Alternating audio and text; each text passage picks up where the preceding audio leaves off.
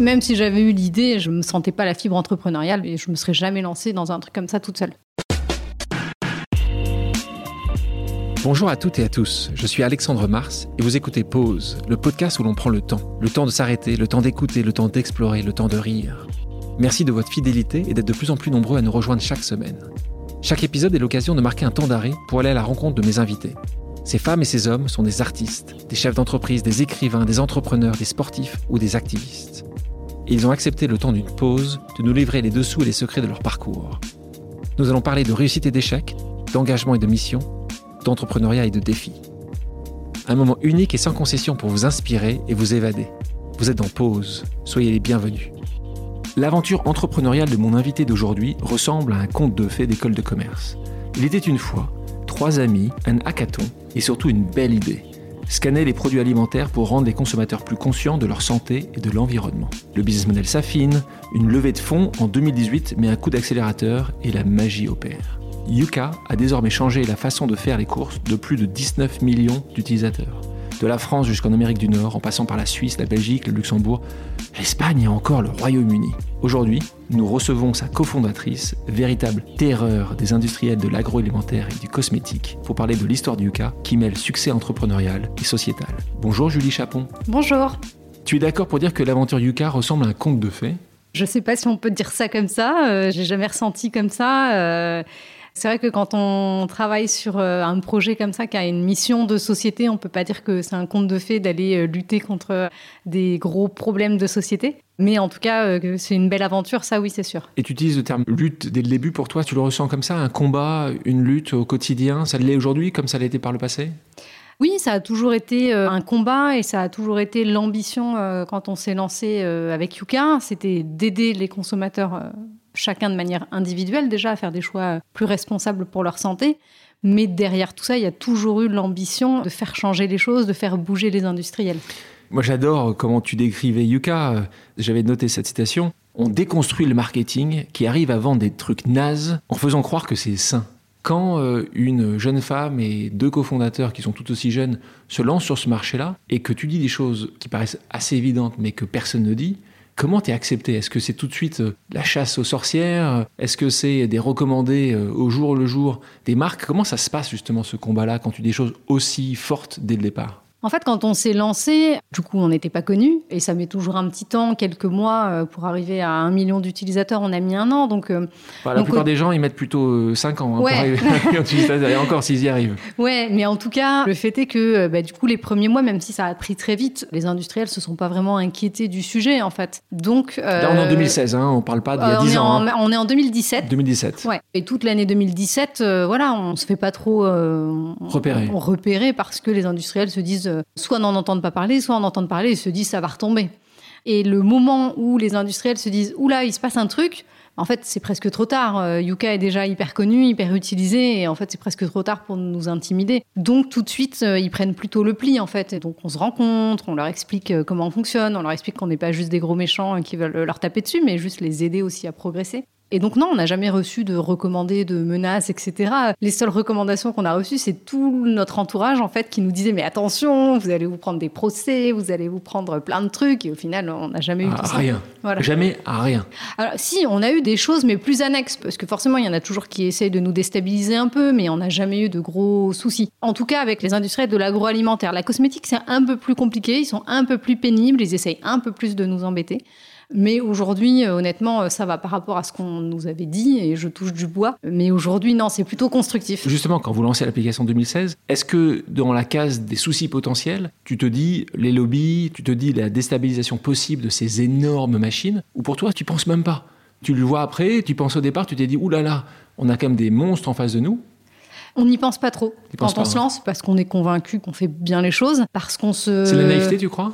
C'est peut-être de la naïveté, mais j'ai envie de dire euh, tant mieux, parce qu'en fait, si on n'avait pas été naïf, on se serait dit oulala. Alors on aurait analysé toutes les potentielles attaques et on aurait passé un an à essayer de se baquer juridiquement, à essayer de se préparer pour des attaques qu'on n'a jamais eues. Donc je pense que c'est bien la naïveté ou la, méconnaissance euh, dans ce type de cas.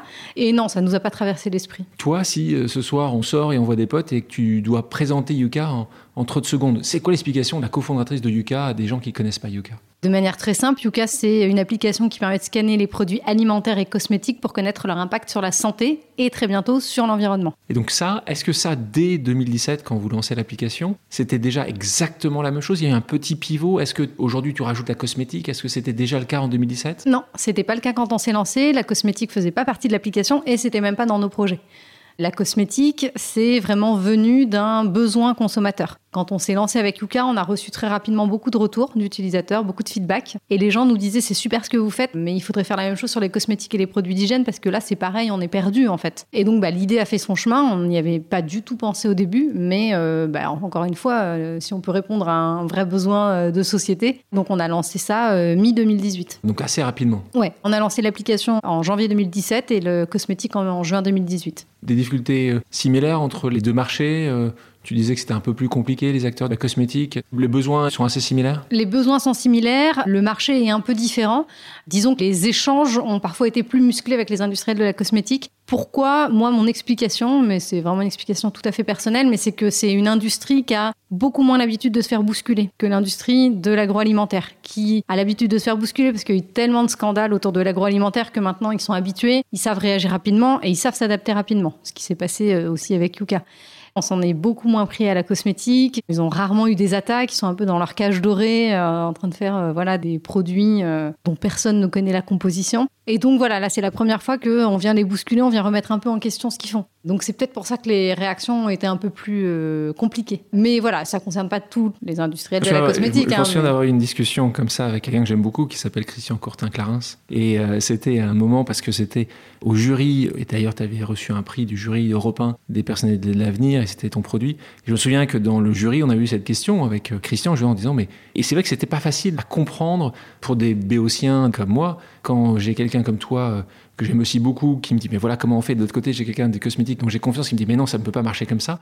C'est vrai que c'est un petit peu plus euh, bah c'est peut-être parce que c'est un peu plus compliqué pour euh, le consommateur de comprendre alors que peut-être pour un produit alimentaire c'est très simple je sais pas je comprends qu'il y a une attente différente en tout cas et qu'il y a une vraie discussion dans l'esprit des personnalités de la cosmétique. Ouais. Bon, après, ce qui se passe, c'est que forcément, c'est compliqué pour eux parce que quand ils doivent reformuler un produit, bah, ça nécessite euh, de la R&D, donc ça nécessite des ressources, des moyens, du temps. Donc forcément, ça les embête quand on leur dit tel ingrédient, il est controversé. Il y a plein d'études qui montrent que euh, c'est un potentiel cancérigène ou un potentiel perturbateur endocrinien. Bah, il faut qu'ils le remplacent par quelque chose. Et c'est là que ça se complique. Et c'est là que ça les embête en fait de bouger. Mais j'ai envie de dire, là, c'est même plus notre problème en fait. Nous, on est là pour dire cet ingrédient il n'est pas bon. Maintenant, vous, vous débrouillez. Nous, on n'est pas une, euh, un labo de R&D pour vous dire euh, par quoi le remplacer. Dans l'introduction, je te disais euh, que c'était lors d'un hackathon. Alors, tu en as souvent parlé de ce hackathon. D'ailleurs, je crois qu'il y a une vidéo, hein, donc pour ceux qui seraient intéressés de, voir, c'est quoi les, balbutiements d'une entreprise avec François et Benoît Martin, puisque c'est les deux cofondateurs. De vous trois, qui a eu l'idée de nous trois, c'est Benoît qui a eu l'idée parce que bah, Benoît, euh, il a des enfants et que bah, à un moment, il s'est posé la question de qu'est-ce que je donne à manger à mes enfants. Autant pour lui, bon, euh, il s'en fiche un petit peu ou il s'est dit c'est trop tard. De toute façon, j'ai mal mangé pendant 30 ans. autant pour ses enfants, ça l'embêtait et donc, eh ben, il a commencé à s'intéresser à la composition des produits alimentaires, à essayer de décrypter les étiquettes en supermarché. Et là, il s'est dit ouh là là, mais c'est hyper compliqué. Il dit mais je peux pas passer 4 heures à faire mes courses et essayer de lire des compositions. il faisait quoi à ce moment-là? C'était quoi son métier? Il était dans les achats dans la banque. D'accord. Et il se dit, mais c'est pas possible, en fait, que ce soit aussi illisible, que ce soit aussi incompréhensible. Et donc, il se dit, mais ce serait génial d'avoir un outil qui me permette de m'aider à décrypter une composition d'étiquettes. À ce moment-là, il fait une mini-étude de marché, il va voir uniquement son frère et toi, est-ce qu'il en parle à sa communauté? Ou est-ce que c'est que lui qui se dit, bon, moi, je suis sûr d'avoir raison? Comment ça se passe à ce moment-là? C'est lui qui en parle à son frère, François, euh, son frère euh, qui lui dit, euh, mais oui, mais carrément, moi aussi, quand j'essaie de bien manger et d'acheter des bons produits, je suis perdu.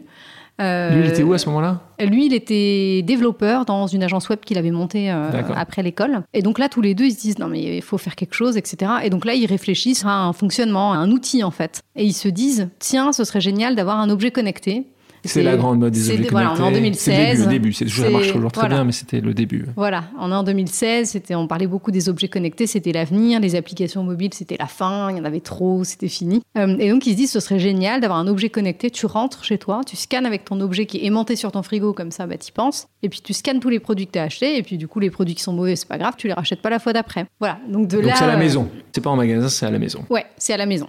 Quand il fait ça, est-ce qu'il regarde s'il y a des choses qui existent dans ce monde-là ou pas Alors euh, oui, je me souviens qu'on a fini par regarder effectivement Parce s'il y qu'à avait des y choses. qui commençaient à avoir des frigidaires qui te permettaient de racheter les mêmes produits, pas encore en ayant savoir si les produits étaient bons, mais tu commençais à avoir quelques outils. En fait, à l'époque, vu qu'on était sur un objet connecté, euh, il n'y avait pas grand-chose. Après, quand on a switché vraiment sur une application.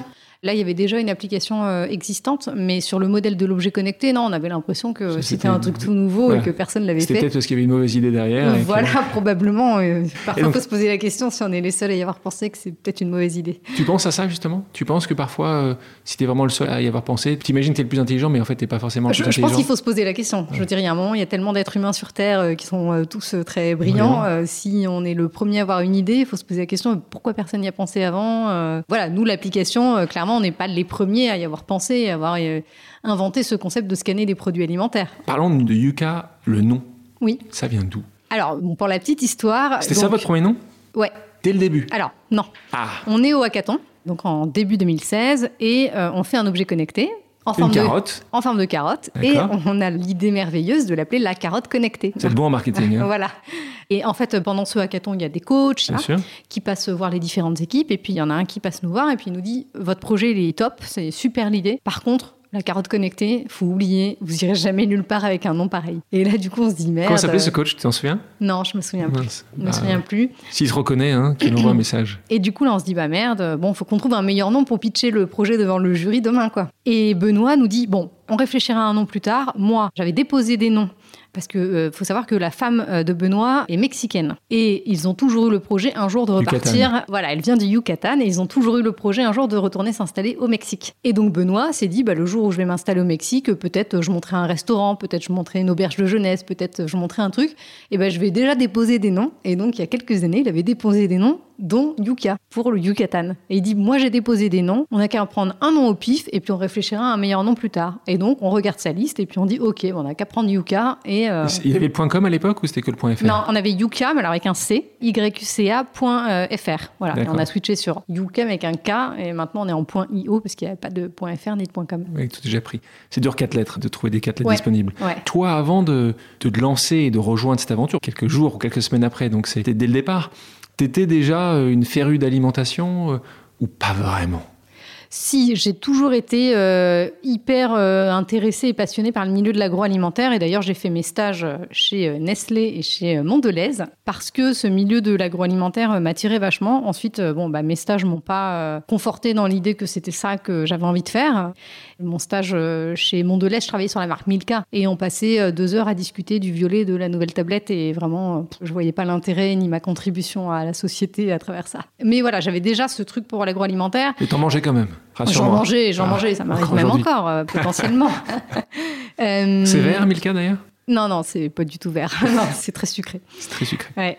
Est-ce qu'il y a un chocolat vert préféré? Oui, en fait, euh, tout ce qui est chocolat noir avec un fort taux de cacao, en plus c'est bio, euh, c'est bon. on bien passe. noté dans l'application. ouais. Ouais. Revenons à nos moutons. Euh, et donc après mes études, donc je me suis dit bon ces stages en marketing ça m'a pas plu.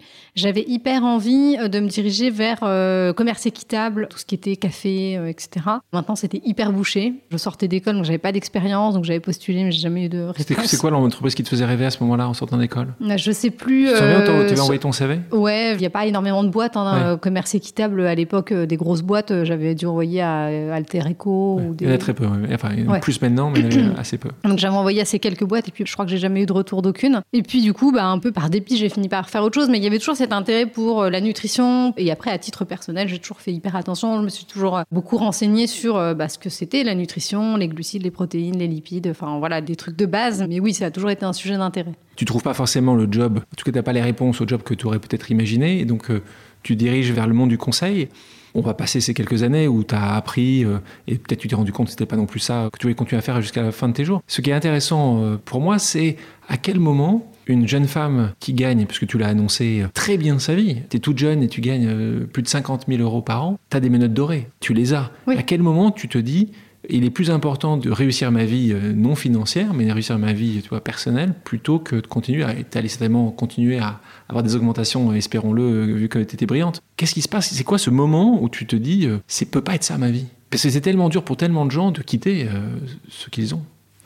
En fait, ça vient progressivement. Ça commence à. Ouais, ça vient progressivement. En fait, je me souviens que à la fin de ma première année de conseil, je me dis allez, encore un an et j'arrête et je cherche autre chose. Et puis en fait, après, bah, tu es pris dans la logique de, effectivement, tu gagnes bien ta vie, euh, c'est confortable, euh, et puis tu te laisses enfermer là-dedans. Mais voilà, ça a été un truc qui est vraiment venu au fur et à mesure. Et, euh, Tu sentais ça comme un échec De pas partir Ouais. Ouais, complètement. Au bout de cinq ans, en fait, je me suis projetée en me disant si je bouge pas de cette boîte, j'y suis encore dans 20 ans. Je suis une manager senior dans cette boîte qui gagne très bien sa vie, mais dont vraiment rien ne me parle. Et en fait, la vision de moi dans 20 ans, euh, dans cette euh, boîte dont j'aurais jamais su partir, m'a un peu déprimée. Et je me suis dit, non, mais il faut vraiment que je bouge. Sauf que le problème, c'est que je savais toujours pas vers quoi. Voilà. Donc, euh, je me souviens que j'avais commencé à me faire des sessions de candidature. Je regardais sur LinkedIn, mais je regardais vraiment un peu dans tous les sens, en fait, parce que j'étais, j'étais perdue, en fait. Je savais que c'était pas ça que j'avais envie de faire, mais je savais pas ce que j'avais envie de faire. Et j'ai passé quelques semaines à candidater, à essayer de regarder ce que j'avais envie de faire. Et il se trouve que c'est à ce moment-là que François et Benoît m'ont parlé de leur projet. Donc c'est très bien tombé. Après quelques années, on parlait, euh, et tu parles souvent de tes deux cofondateurs. Grande question aussi qui est posée, d'ailleurs euh, c'est un des chapitres entiers de mon livre, c'est euh, est-ce qu'il faut mieux se lancer seul? Est-ce qu'on se lance avec des associés? Comment toi tu le vis aujourd'hui? Est-ce que ça aurait été faisable de faire quelque chose comme Yuka seul? Est-ce que c'était impossible et ça a été que votre succès qui continue et vient de ce trio? Et puis est-ce que ce trio est toujours aussi proche quelques années après le lancement Est-ce que tous les trois, vous continuez à vous voir euh, dans les dix prochaines années ensemble? Est-ce qu'il y en a un des trois qui va partir? Comment ça se passe, un trio? Alors déjà, euh, pour répondre à ta première question, moi, je ne l'aurais pas fait toute seule. S'il n'y avait pas eu François et Benoît, je l'aurais pas fait. C'est eux qui m'ont embarqué là-dedans. Ah, et pas l'idée. Même si j'avais eu l'idée, je me sentais pas la fibre entrepreneuriale et je me serais jamais lancée dans un truc comme ça toute seule. Et ouais, je pense qu'une partie du succès, il est lié à notre trinôme parce qu'on est tous les trois hyper complémentaires, que euh, je pense qu'on fonctionne vachement en bonne intelligence. qui fait euh, quoi justement? Pour encore une fois les auditeurs qui se lancent, qui veulent se lancer ou qui dirigent des entreprises, raconte-nous un peu justement ce trinôme. Qui fait quoi? Alors ça a un peu évolué, mais au tout début, quand on s'est lancé, François faisait l'application sur iOS, Benoît faisait l'application sur Android, et moi je faisais euh, la com, euh, le reste. voilà. Donc c'était deux développeurs, enfin ils étaient tous les deux sur la partie technique, ça a évolué. Euh, alors François pilote toujours beaucoup la partie technique, Benoît maintenant gère beaucoup tout ce qui est RH, gestion financière, gestion administrative, gestion juridique, et il gère beaucoup tout ce qui est développement à l'international. Voilà, il a beaucoup moins les mains dans le, dans le code. Mais voilà, je pense qu'on a toujours euh, fonctionné en bonne intelligence pour plein de raisons. Par exemple, Benoît, c'est lui qui a eu l'idée. Souvent, moi, j'entends euh, des boîtes où euh, bah, la personne qui a eu l'idée, elle estime qu'elle doit avoir plus de parts que les autres, parce que c'est elle qui a eu l'idée.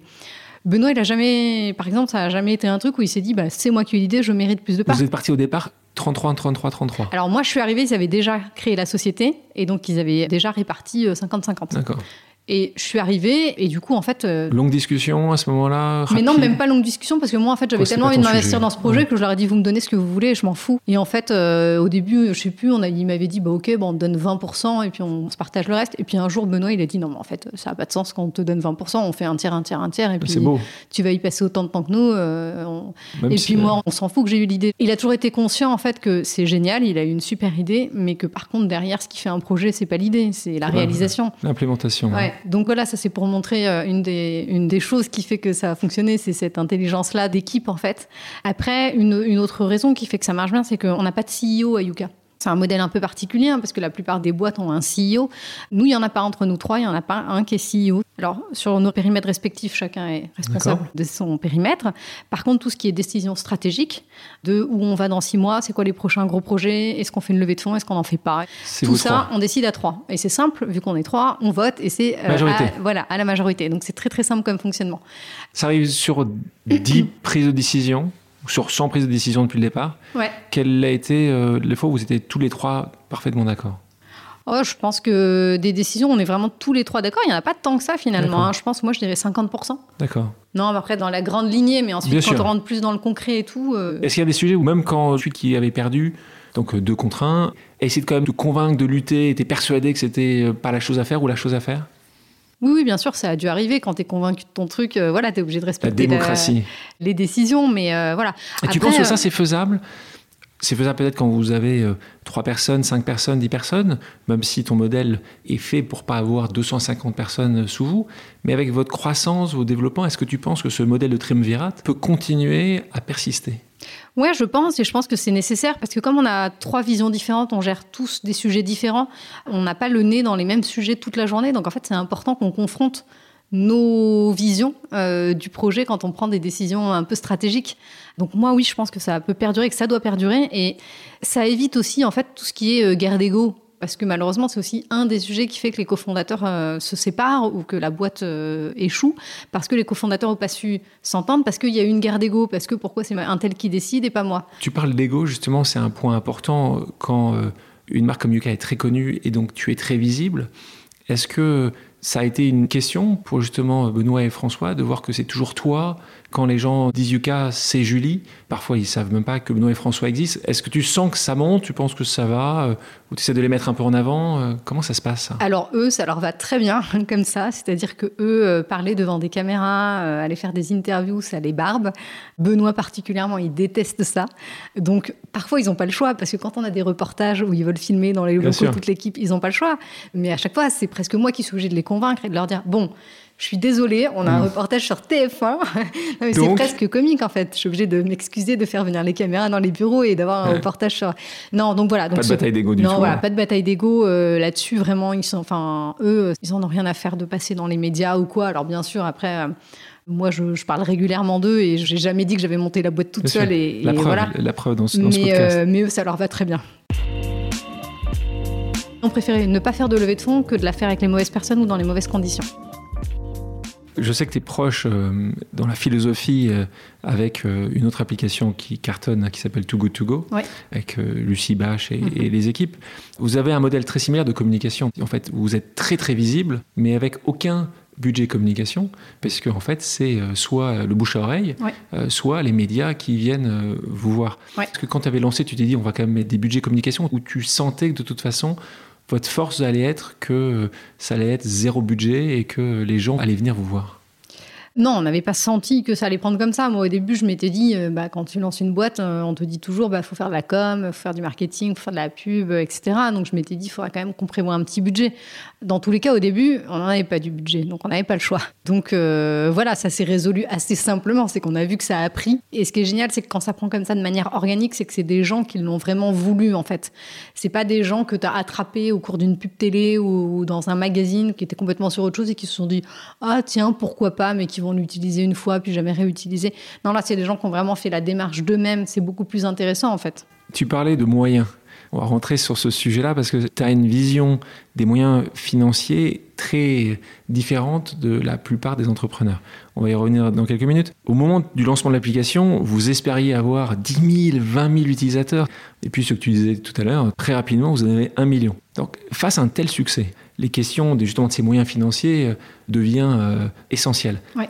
Toi qui ne viens pas de ce monde-là, qui n'a pas forcément les contacts, ni des cofondateurs d'ailleurs, comment tu t'y prends pour euh, justement lever euh, un peu d'argent Pour toi, c'était essentiel de trouver ces moyens financiers. Raconte-nous un petit peu la genèse de ce premier et seul tour de table alors déjà, ce qu'il faut savoir sur la levée de fonds, c'est que là, pour le coup, on était tous les trois d'accord, c'était que on n'avait pas envie d'en faire une et que si on la faisait, euh, il fallait vraiment que on la fasse avec les bonnes personnes, dans les bonnes conditions. Mais on était tous les trois d'accord que on le faisait parce qu'on était obligé, parce qu'on voulait accélérer le projet. Mais voilà, c'était pas, on s'était pas dit, il faut absolument qu'on fasse une levée de fonds, ça va être trop bien, on va avoir plein d'argent, euh, voilà. Et en fait, à ce moment-là, il y a une grosse question qui s'est posée. On s'est dit, c'était juste au moment où on lançait des cosmétiques dans l'application. On s'est dit, il y a deux possibilités. La première possibilité, c'est que dans l'application, on lance les cosmétiques, mais en version payante. Et c'est notre business model, et on fait de l'argent comme ça, et ça nous permet de recruter des gens. Deuxième possibilité, on fait les cosmétiques gratuits, accessibles à tous, tout comme l'alimentaire, mais derrière, du coup, obligé, on fait une levée de fonds pour pouvoir recruter parce qu'on ne peut plus s'en sortir comme ça. Et là, en fait, ce qui a aidé à prendre la décision, c'est tout simplement, c'est quoi l'objectif de Yuka C'est d'avoir de l'impact. Est-ce que tu peux avoir de l'impact sur les consommateurs et les industriels si en fait il n'y a qu'une petite partie de la population qui a accès. Et qui peuvent payer en plus. Voilà qui peuvent payer et qui du coup a accès à ton service non. Ça aurait pu très bien marcher hein, comme business model etc de rendre les cosmétiques en payant. Il y avait une vraie valeur ajoutée à payer pour ça. Mais derrière tu convertissais beaucoup moins de gens et t'aidais beaucoup moins de gens à prendre les bonnes décisions et tu avais beaucoup moins d'impact sur les industriels. Donc on s'est dit On fait une levée, de fonds parce que notre objectif est d'avoir de l'impact. Donc vous décidez cette levée de fonds. Tu commences par où là? Ça arrive souvent. Est-ce que tu as vu beaucoup de gens qui étaient venus taper à ta porte en disant ça m'intéresse, on est en 2018, tu avais déjà eu beaucoup de visibilité? C'est ça qui se passe? Tu reprends les gens qui étaient venus te voir et qui t'avaient tapé à ta porte ou c'est toi qui vas contacter les gens que tu veux avoir? Alors, globalement, euh, j'avoue que la levée de fonds, on l'a vécu euh, assez bien parce que c'est vrai qu'à ce moment-là, alors je ne sais plus combien on avait, mais peut-être qu'on avait 4-5 millions d'utilisateurs. Déjà. Ouais, ce qui était déjà beaucoup en un an et demi. Et on avait eu beaucoup de retombées médias, etc. Donc on avait déjà eu beaucoup d'investisseurs qui étaient venus nous voir. Donc euh, effectivement, ça a été globalement, entre guillemets, assez simple. Les investisseurs, tu as accepté de les voir? Tu tapais à ta porte, c'était ton rôle de cofondatrice de les accepter, de voir, de les écouter, ou justement tu les mettais assez loin en disant juste ça ne nous intéresse pas? Avant qu'on se décide sur la levée de fonds, je disais non, euh, on ne fait pas de levée de fonds. Après, à partir du moment où on s'est dit on y va, Là, j'ai recontacté ceux qui m'avaient paru intéressants. Par exemple, j'ai rencontré Kima, qui même m'ont mis en contact avec d'autres investisseurs, etc. Moi, j'ai fait l'EDEC, donc beaucoup d'anciens EDEC, en fait, euh, qui eux-mêmes euh, donc sont entrepreneurs. Donc, c'est par rapport à ton réseau d'ancienne école Ouais, voilà. D'accord. Et donc, ça s'est fait assez facilement. Donc, j'ai rencontré les investisseurs et de euh, cerner leurs attentes vis-à-vis de Yuka et de voir si on avait envie d'être avec eux. Donc, est-ce que déjà, il y avait un fit humain, parce que c'est quand même hyper important. Et ensuite, est-ce qu'ils avaient bien compris la philosophie de Yuka? Que Yuka. De, euh, redonne-nous la philosophie de Yuka pour un investisseur. Euh, pour un investisseur, c'est que euh, il faut pas qu'il attende dans 5 ans de sortir de la boîte et de faire x10. vraiment, voilà, il faut qu'il en attende rien. Rien. Voilà, donc c'est un peu radical. Hein. Mais on préférait ne pas faire de levée de fonds que de la faire avec les mauvaises personnes ou dans les mauvaises conditions. Donc ce que tu leur dis à ce moment-là, c'est il n'y aura pas de liquidité. Peut-être qu'il y aura une liquidité, mais on ne sait pas quand. Oui. L'objectif, c'est d'avoir un impact. Ouais, c'est ça. De manière très transparente, j'aurais dit on n'a pas l'objectif de faire une seconde levée de fonds, on a l'objectif d'en faire une seule et unique. On n'a pas l'objectif de revendre la boîte. Voilà, si vous venez avec nous, c'est euh, voilà, vous, et là, vous nous faites confiance. Quoi. Donc là, c'est assez unique euh, comme raisonnement. Moi, ça m'est arrivé une fois de rencontrer une entreprise comme ça aux États-Unis, et le fondateur m'avait dit on ne vendra jamais. Hum. Il n'y aura jamais aucune action pour euh, redonner une certaine liquidité. donc, euh, tu peux imaginer que la majorité des investisseurs, dont le métier quand même, c'est de redonner un certain retour pour eux-mêmes leurs propres investisseurs, a été assez échaudé. Toi, qu'est-ce qui s'est passé? Euh, Les quelques personnes que tu as vues, tous, ils ont dit bien sûr, on y va. Est-ce que donc, tu parlais de Kima, est-ce que ces gens qui étaient le premier à dire je te suis, qui a été le premier à dire mais évidemment, je vous suis? Je crois que ça a été Kima le premier. C'est-à-dire Jean ouais, on a rencontré Jean et en fait c'est assez marrant parce que euh, j'avais préparé euh, toute une petite presse, euh, tout ça. et en fait, il nous a rencontrés tous les trois. Il a même pas voulu voir la presse. En fait, il voulait juste nous connaître, nous.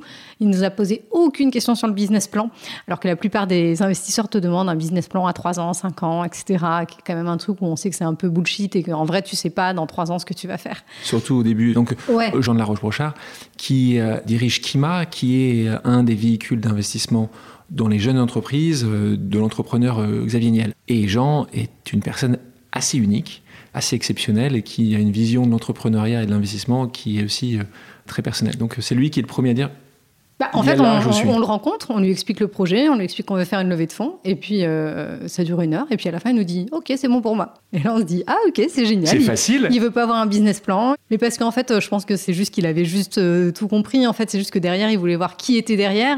Est-ce que bah, les cofondateurs, justement, il n'y allait pas avoir de guéguerre d'ego? Est-ce que je pense qu'il a vu tout de suite qu'en fait, nous trois, on fonctionnait hyper bien, qu'il n'y avait pas ça que...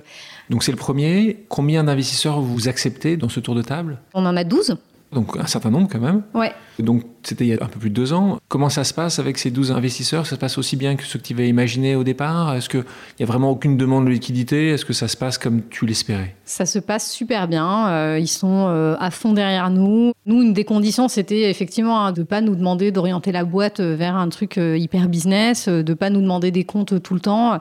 Et ils ont hyper respecté ça. Ils sont là quand on a besoin d'eux, quand on sollicite et qu'on dit, ben là, on a besoin de quelqu'un pour nous aider sur tel sujet ou pour avoir tel contact. Ils sont là. Enfin, vraiment, je, euh, on est hyper content. Euh. Donc, merci à eux. Peut-être qu'on peut en citer quelques-uns parce que c'est vrai que tu as un mix d'entrepreneurs et d'investisseurs. Tu as euh, Marc Ménazé, Game Guibault. Est-ce que tu veux en citer d'autres que tu ouais, bah, en, tout cas, pour, les autres entrepreneurs qui se veulent se lancer, voilà, il y a peut-être quelques portes auxquelles vous pouvez aller taper. Ouais, un des investisseurs principaux aussi, c'est une structure qui s'appelle Investir Plus. Hein, très, très bonne. C'est vrai que c'est C'est un de nos investisseurs principaux et c'est vrai qu'eux, ils nous accompagnent aussi énormément. On est, on est très content d'avoir fait la levée de fonds aussi avec eux. Il est au board ou pas euh, non, alors nous, on n'a pas de board. C'est vrai qu'il n'y a pas de board. Ouais. Donc il n'y a pas de board. Non, il n'y a pas de board. C'était aussi une des conditions de la levée de fonds. D'accord. Ouais. Donc c'est vrai que c'est Investir et Plus qui vous a fait confiance dès le départ. Comment toi, tu as vu justement cette relation, te connaissant un peu, t'aimes l'indépendance? Donc pour toi, il y avait vraiment une question à un moment en disant est-ce qu'on peut être indépendant, avoir des investisseurs? Pour toi, c'était le gros sujet de cette levée de fonds parce que vous n'avez pas levé quand même énormément d'argent. Non, on a levé 800 000 euh, hors BPI. Alors quand on dit pas énormément d'argent, c'est énormément d'argent. Oui. Euh, mais... par rapport au monde auquel nous sommes confrontés au quotidien mm. de ce monde du digital, c'est rien. Est-ce que au départ, tu t'es dit euh, vu le succès qu'on peut avoir, on peut lever plus? Est-ce que pour toi, euh, rappelle-moi combien de personnes maintenant sont dans tes équipes? On est 11. Voilà. Beaucoup d'entreprises, certainement, avec le même modèle, seraient déjà peut-être 100. Comment toi, tu vois ça? Est-ce que ça a été une question à un moment de te dire, bah, peut-être qu'on va tripler les équipes et on devrait peut-être lever 3 millions et pas 1 million? Euh, Est-ce que ça a été une question au moins? Euh, ça a été une question de combien on lève, bien sûr. Et là, de la même manière, on a été tous les trois assez alignés sur le fait qu'on voulait lever le moins possible. Parce que dilution? Parce que dilution, mais surtout parce qu'on n'avait pas du tout envie de s'enfermer dans un modèle d'une entreprise qui va de levée de fonds en levée de fonds et qui du coup ne développe pas de business model parce qu'elle vit sur sa levée de fonds. C'était hyper important pour nous de développer un vrai business model et de montrer qu'on peut être une entreprise à impact qui crée de la valeur. Il y a encore un gros sujet sur les entreprises à impact comme Yuka ou comme Too Good comme il y en a plein. Hein. C'est que c'est encore hyper compliqué de faire comprendre à la société, à tout le monde, qu'on peut avoir ce type de projet et créer de la valeur. Parce que souvent, en fait, les gens, ils mettent euh, d'un côté, tu as les assos qui vivent de subventions, de, voilà. de l'autre côté, tu as les entreprises à profit, etc. Mais en fait, il y a quand même un truc au milieu qui est les entreprises à impact qui vivent d'un vrai business model, mais dont l'objectif principal est d'améliorer un sujet de société. Et c'était hyper important pour nous de réussir à montrer ça, d'avoir un vrai business model et de réussir à en vivre. Donc la levée de fonds n'avait pour nous comme objectif que d'accélérer le développement de ce business model. Donc parlons du business model parce que c'est vrai que c'est intéressant de voir qu'il en existe un ici. Donc euh, votre modèle il y a trois sources de revenus. Euh, je te laisse les définir, Julie. Mais est-ce que ces sources de revenus, peut-être que tu nous en parleras À un moment, tu as hésité peut-être à faire une application premium pour les cosmétiques. Est-ce que depuis le départ, tu l'as? Est-ce que tu l'as fait évoluer? Est-ce que tu vois qu'il va continuer à évoluer parce que justement, ça ne te permet pas suffisamment de financer ton développement? Raconte-nous un peu ton business model. Alors, le business model, oui, il a évolué. Alors, très honnêtement, quand on s'est lancé au début, on ne s'est même pas posé la question du business model. Et je pense qu'on a eu raison. Alors, je ne dis pas que ce que je dis a, valeur pour tout le monde parce que ça dépend peut-être des entreprises, mais en tout cas, pour beaucoup d'entreprises, ça ne sert à rien de se poser la question du business model au tout début parce que, en fait, euh, le business model, quand tu fais un produit euh, qui plaît, qui répond à un besoin où il y a une demande, le business model, à un moment, tu vas finir par le trouver. Euh, mais de passer du temps au début d'un projet à réfléchir à un business model qui, dans tous les cas, probablement ne sera pas celui-ci, pour moi, ça n'a pas de sens. Et d'où le, ça n'a pas de sens de faire plein de business plans quand on veut faire une, levée de fonds, etc. Et nous, au début, aujourd'hui, notre euh, source principale de revenus, c'est la version premium de l'application. Donc, l'application, elle est gratuite.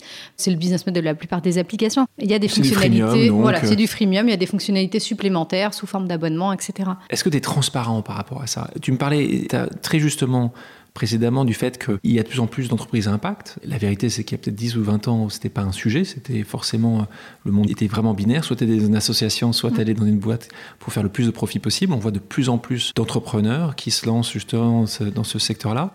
Pour moi, euh, tu représentes justement euh, une partie de ce qu'est l'entrepreneuriat de demain. Tu fais quelque chose à impact et en même temps, euh, tu le rends rentable. Est-ce que tu es transparente par rapport à tes chiffres? Est-ce que tu communiques dessus? Est-ce que tu communiques pas du tout dessus? Est-ce que quand tu dis qu'il y a 19 millions ou 20 millions euh, de personnes qui ont téléchargé, est-ce que tu dis combien euh, ont l'application premium? Est-ce que tu partages plus? Parce que moi, je pense que plus tu partageras ces informations-là, plus ce que tu dis en disant oui, moi je pense qu'on peut faire les deux aura de la valeur. Parce que c'est vrai que quand il y a une sorte de non-dit, ben, on se pose toujours des questions. Est-ce qu'aujourd'hui, vous avez décidé de communiquer plus dessus ou vous continuez à garder ça par crainte de, pas de la compétition peut-être pour là, mais raconte-moi un petit peu cette vision que tu as de transparence.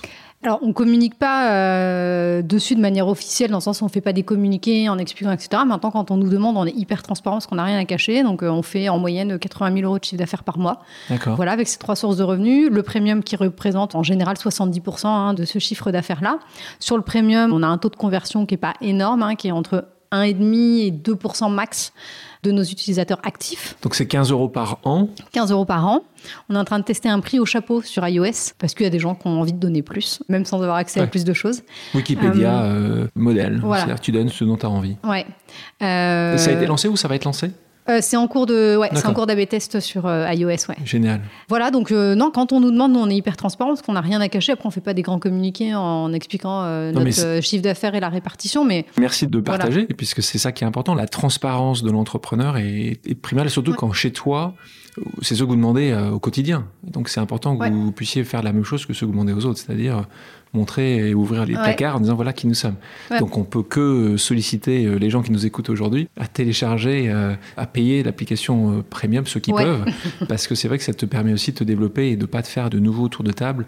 Ça c'est aussi assez important. La récurrence, question encore intéressante pour tous ceux qui lancent des applications aujourd'hui ou qui sont sur des modèles d'abonnement comme toi. La répétition, de l'abonnement? Est-ce que tu as des churns très importants au bout d'un an? Euh, Est-ce que tu arrives à les réduire? Euh, Quand est-ce que vous avez monté votre bah modèle Alors en fait, la version premium, elle a été lancée il y a un petit peu plus d'un an. donc, on vient tout juste. Tu, voir les taux de rétention. Et là, je voudrais pas dire n'importe quoi, mais je crois qu'on est sur 60% de, renouvellement. Voilà. Alors après, ça dépend sur Android, sur iOS, c'est jamais exactement pareil. Autre question technique sur les 19 millions, 20 millions de téléchargements, quels sont aujourd'hui euh, les actifs? Euh, Qu'est-ce que tu appelles actif? Nous, on regarde les nombres d'actifs par mois. Donc, c'est la personne qui a ouvert au moins l'application une, fois, dans le mois et qui a scanné euh, un, produit. Ça a beaucoup baissé pendant la période de Covid, hein, parce que clairement, les gens avaient pas pré-COVID. envie euh, pré-Covid, on était sur du 6-7 millions par mois. Là, on est, ouais, là, on est retombé. Hein. on est, on est peut-être sur du 5 millions, 5-6 millions. D'accord. Mais un tiers, on va dire, des gens qui ont l'application utilisent une fois tous les mois, ce qui est aussi un, un très bon chiffre. On revient sur la levée de fonds. Levée de fonds pour toi, tu disais qu'il n'y en aurait qu'une. Est-ce que tu penses toujours qu'il n'y en aura qu'une? Ouais. Donc tu penses que vous continuerez à vivre et à vous développer sans argent supplémentaire euh, venant de financiers Peut-être de dette Est-ce que vous avez regardé les sujets de dette ou pas trop? Dans le cadre de la levée de fonds, on a aussi... Il y a eu un peu de dette. Voilà, il y a eu un peu de dette avec euh, la BPI, etc. On a aussi le prêt euh, Raise on a obtenu, euh, il n'y a, pas très longtemps, on a obtenu un prêt raise de 100 000 euros. Qui est un prêt euh, sur 7 ans euh. Oui, avec des conditions voilà, assez intéressantes. Donc, ça, ça nous aide aussi beaucoup. Et voilà, non, et clairement, l'objectif n'est pas de refaire une seconde levée de fonds. Si vraiment on n'a pas le choix, bien sûr qu'on le fera tout comme la première, mais ça ne fait pas, du tout partie. Ouais. Donc là, tu cites aussi, de nouveau pour les gens qui écoutent et qui sont en train de se lancer ou qui se sont lancés, on a la chance d'avoir des BPI donc euh, en France, d'avoir cette banque publique qui est très innovante. Hein, d'ailleurs, c'est comme ça qu'elle se décrit. Et c'est vrai, on le voit encore ici, elle fait des paris euh, qui sont souvent des paris gagnants. Tu parles de Raise, c'est aussi une structure qui s'est créée il y a quelques années de ça, qui aide mhm. aussi beaucoup les entrepreneurs, justement plutôt à mission, euh, avec des prêts à zéro garantie. 85% des utilisateurs pensent que Yuka peut avoir davantage d'impact sur les industriels que les pouvoirs publics. C'est hyper intéressant en fait de se dire qu'en fait, euh, voilà, on compte maintenant sur des démarches citoyennes comme Yuka plutôt que sur les pouvoirs publics pour faire évoluer les choses. Question pour toi en tant qu'entrepreneur. Même chose pour tes cofondateurs. Beaucoup d'entrepreneurs aujourd'hui, quand ils lèvent de l'argent, en profitent pour euh, vendre un peu de leur part. Toi, ce que tu gagnes, vous, ce que vous gagnez, vous suffit Est-ce que tu aurais imaginé ou tu pourrais imaginer peut-être de faire euh, une levée de fonds plutôt secondaire, c'est-à-dire vendre un peu de vos parts pour avoir un, un peu plus pour euh, vos familles ou pas du tout? Pas du tout. Non, vraiment, ça fait pas partie des objectifs. Et François Benoît comme moi, en fait, on, on n'a pas pour objectif de se payer un salaire. Jusqu'à il n'y a pas longtemps, on était les trois moins, bien payés de la boîte. On vient de se faire une petite augmentation là parce qu'on s'est dit quand même, faut pas exagérer. Tous les salariés étaient mieux payés que nous. C'est euh, génial. Donc voilà, non, nous, euh, c'est comme pour la boîte en fait euh, sur notre vie perso, c'est qu'on se paye le salaire au minimum de ce dont on a besoin pour vivre et faire tourner un ménage, une famille, voilà. Est-ce que tu sais et tu comprends que c'est assez unique ou pas?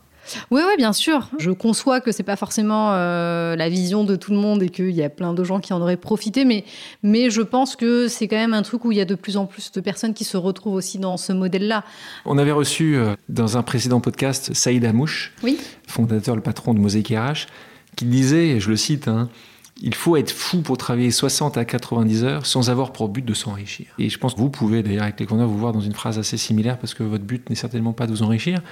Mais d'avoir un impact. Alors parlons de l'impact. Quand Intermarché décide de changer la recette de 900 de leurs produits qui étaient mal notés pour répondre aux critères de Yuka et de ainsi de meilleurs scores.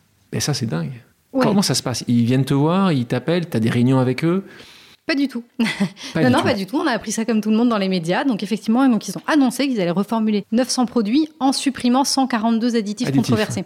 Donc, ça, c'est génial parce que c'est un de nos combats aussi, euh, les additifs. Hein, c'est un vrai combat euh, pour nous. Et donc, non, nous, on a appris ça un petit peu comme tout le monde dans les médias. Vous sabrez le champagne à ce moment-là. Vous dites, c'est pour ça qu'on s'est créé. C'est pour ça que vous êtes créé. Ah bah c'est l'impact systémique que tu fais, ça devait être une journée incroyable. Ouais, ouais, on est, non, non, on est super heureux parce qu'en plus, c'était pile le moment où on était en train de finaliser notre mesure d'impact. On était en train de faire une grande mesure d'impact. Et en fait, on avait fait une mesure d'impact uniquement auprès des consommateurs, des utilisateurs. Et on se dit, il faut vraiment qu'on rajoute une brique dans notre mesure d'impact sur les industriels. Bien sûr. Et donc, je contacte Intermarché, je leur dis, bon, on fait une mesure d'impact, est-ce que vous voulez apparaître dedans, témoigner de la manière dont Yuka vous a poussé à améliorer vos trucs? Il me dit oui. Et ben derrière, je contacte plein d'industriels avec qui on était en contact et je leur dis est-ce que vous aussi vous acceptez, peut-être dans la mesure d'impact, de dire en quoi Yuka vous a poussé euh, à améliorer les choses et de me donner des exemples concrets de produits que vous améliorez grâce à Yuka?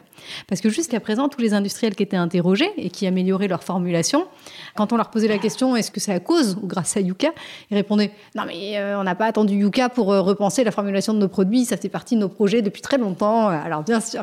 Et là, je leur ai demandé de me donner des exemples de produits et d'accepter de dire que c'était grâce à Yuka qu'ils avaient amélioré. Et donc, il se trouve que dans cette mesure d'impact, on a pu intégrer plein de retours d'industriels, donc Intermarché, mais pas que. Hein. Il y en a plein. Il y a Monoprix, il y a Leclerc, il y a plein de marques, euh, il y a Bjorg, et plein d'exemples de produits dont la composition a été changée grâce à Yuka.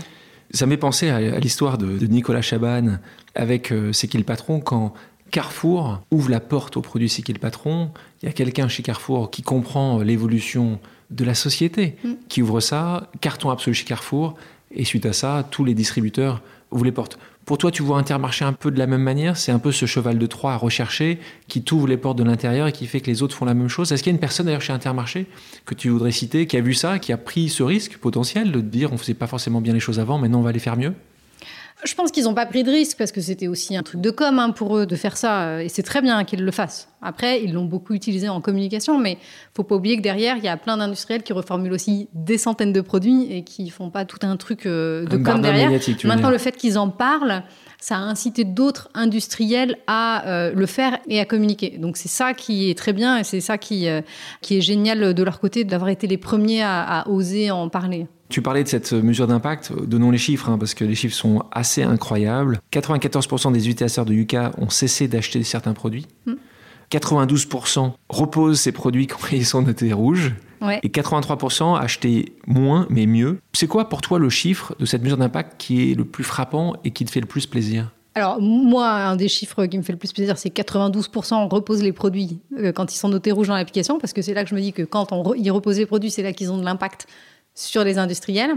Alors, j'ai plus le chiffre exact en tête, mais il y a un chiffre hyper intéressant sur, euh, je crois que c'est 85% des utilisateurs pensent que Yuka peut avoir davantage d'impact sur les industriels que les pouvoirs publics. C'est hyper intéressant en fait de se dire qu'en fait euh, voilà on compte maintenant sur des démarches citoyennes comme Yuka plutôt que sur les pouvoirs publics pour faire évoluer les choses. Parlons de ça, Too Good To Go a lancé le pacte avec justement les pouvoirs publics. Toi, tu as passé un peu de temps, tu passes un peu de temps avec les pouvoirs publics ou, peu? Non, nous on est très peu dans cette démarche. C'est beaucoup plus compliqué euh, comme sujet à adresser. Il y a beaucoup de lobbying hein, euh, aussi euh, derrière ces sujets-là. Donc non, nous aujourd'hui, c'est pas cet axe-là qu'on a pris. et quand on va là-dessus, on n'y va pas tout seul. Par exemple, on a lancé une pétition pour l'interdiction des nitrites ajoutés. On l'a pas fait tout seul, on l'a fait avec Foodwatch, avec la Ligue contre le cancer. Et euh, voilà, et quand il y a des discussions politiques, c'est Foodwatch dont c'est beaucoup plus le cœur de métier que nous euh, qui s'en charge. Quelles sont les, prochaines étapes de Yuka? Donc euh, les États-Unis, c'est un, grand sujet pour vous, évidemment. Quels moyens vous y mettez? Est-ce que vous le faites tout d'ici parce que vous faites beaucoup de choses d'ici, de France? Est-ce que pour toi, c'est le grand prochain développement? Ce serait de réussir aux États-Unis? Donc effectivement, bah, ça fait partie des projets. Donc très récemment, on a lancé les États-Unis, le Canada, et là, euh, il y a une semaine, on a lancé l'Australie. Euh, donc c'est des marchés très différents du marché européen qu'on a l'habitude et qu'on connaît bien euh, aujourd'hui. On gère tout donc on a 10 pays ouverts aujourd'hui, on gère tout depuis euh, la France. Alors c'est l'avantage d'avoir un projet 100% digital comme Yuka. Hein. C'est vrai que c'est des projets qui sont facilement euh, scalables dans des pays comme ça. Dans des pays comme les États-Unis, Canada, Australie, ce qui est très marrant, c'est que là, euh, on s'appuie beaucoup sur la communauté française pour le relais et pour le bouche à oreille. Parce que aller voir des médias américains qui n'ont jamais entendu parler de Yuka, là, ça ne marche pas. En France, ça marchait d'aller voir des gros médias parce qu'on était français et que ça, parlait. Aux États-Unis, ça marche pas. Par contre, le relais via les communautés françaises, ça marche hyper bien dans ce type de pays. Mais sur 360 millions d'habitants, tu vas toucher un million d'habitants qui sont. Ouais, ouais, non, bien sûr, c'est un premier point d'entrée, mais derrière, c'est euh, eux qui. Euh, mais comme tu as sur le levée de fonds, tu ne te vois pas dire il me faut 10 millions, embaucher 5 personnes et être aux États-Unis. Pour toi, ça ne sera pas le modèle Non, c'est pas le modèle. Quelle que soit que, la différence de euh, culture, parce qu'il y a des vraies différences de culture, tu as quelques industriels similaires, mais les, les distributeurs sont tous différents. Donc, Ouais. Pour toi, c'est un Si, si on a besoin d'aller, un de nous, euh, ponctuellement passer quelques mois aux États-Unis, on le fera, bien sûr. Mais en tout cas, l'objectif. C'est prévu, ça? euh, C'est pas prévu là à, à court terme, Mais mais, euh, mais si on ressent le besoin, oui, c'est une possibilité. Mais encore une fois, nous, on compte beaucoup sur le bouche à oreille parce qu'on considère que si le produit il plaît et qui répond à un besoin, le bouche à oreille va se faire naturellement. Alors forcément, dans des pays comme les États-Unis, c'est plus long, c'est plus compliqué, mais, mais en tout cas, on compte quand même dessus. Un de nos deux gros enjeux, euh, projets, c'est de continuer cette internationalisation. Et notamment, là, on lance encore euh, trois nouveaux pays d'ici la fin de l'année. Donc là, euh, en Europe, donc on lance Italie, Allemagne, Portugal. Un de nos gros enjeux, c'est de continuer l'internationalisation. Dernière question sur l'internationalisation, parce que je pense qu'on pourrait parler des heures et des heures là-dessus.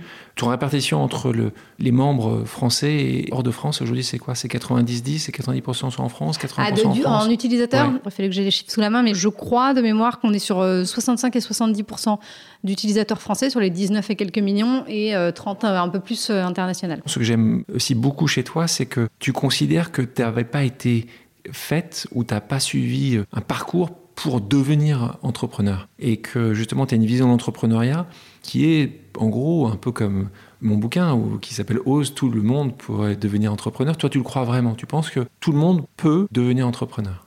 Oui, je pense que tout le monde peut, tout le monde doit pas. C'est pas une fin en soi d'être entrepreneur. Tout le monde peut à partir du moment où il en a l'envie, la motivation, un projet euh, qui le motive. Euh, moi, mes cinq années de conseil, on me dit souvent oui, mais ça a dû te servir quand même pour ce que tu fais aujourd'hui. Ça a dû te servir quand même les cinq années de conseil. Enfin non. enfin, je veux dire, euh, pendant cinq années de conseil, j'ai fait des présentations de PowerPoint. À quoi ça me sert aujourd'hui pour Yuka? Rien. Donc tout ce que je fais aujourd'hui et toutes les On compétences. va être content les cabinets de conseil de.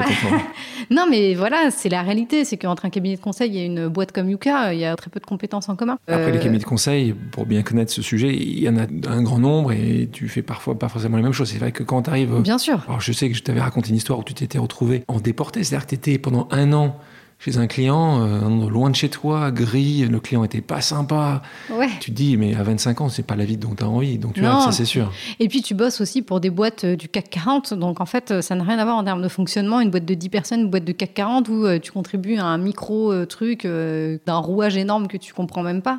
Julie, nous allons passer maintenant à quelques questions d'ordre personnel. Ah.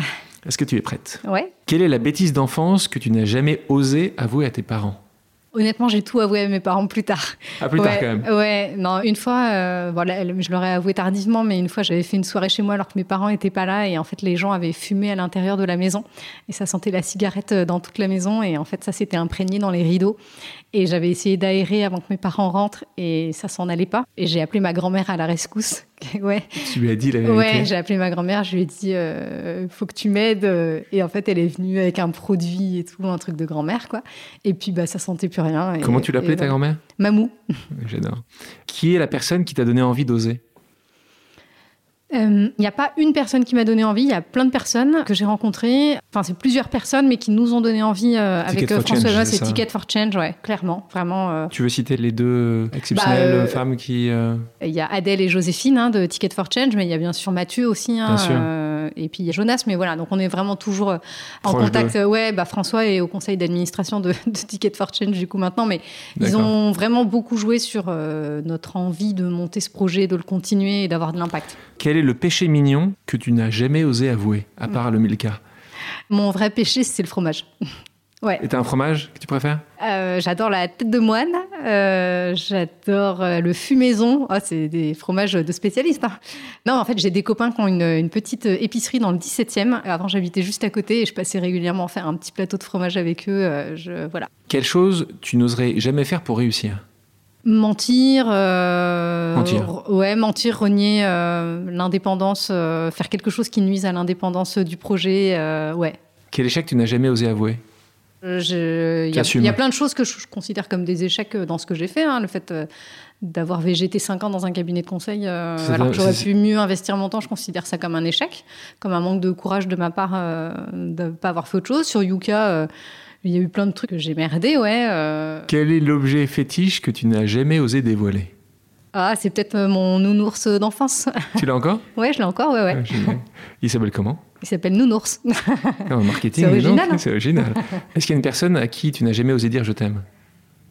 Non, très longtemps, on se l'est pas dit avec euh, mes parents, mais bizarrement, c'est venu euh, tardivement, même avec ma mère. On se l'est pas dit pendant des années, puis depuis quelques années, on, on se le dit. Donc, euh, C'est bon de dire je C'est génial, ouais. Ouais. On va terminer avec un quiz spécial Yuka.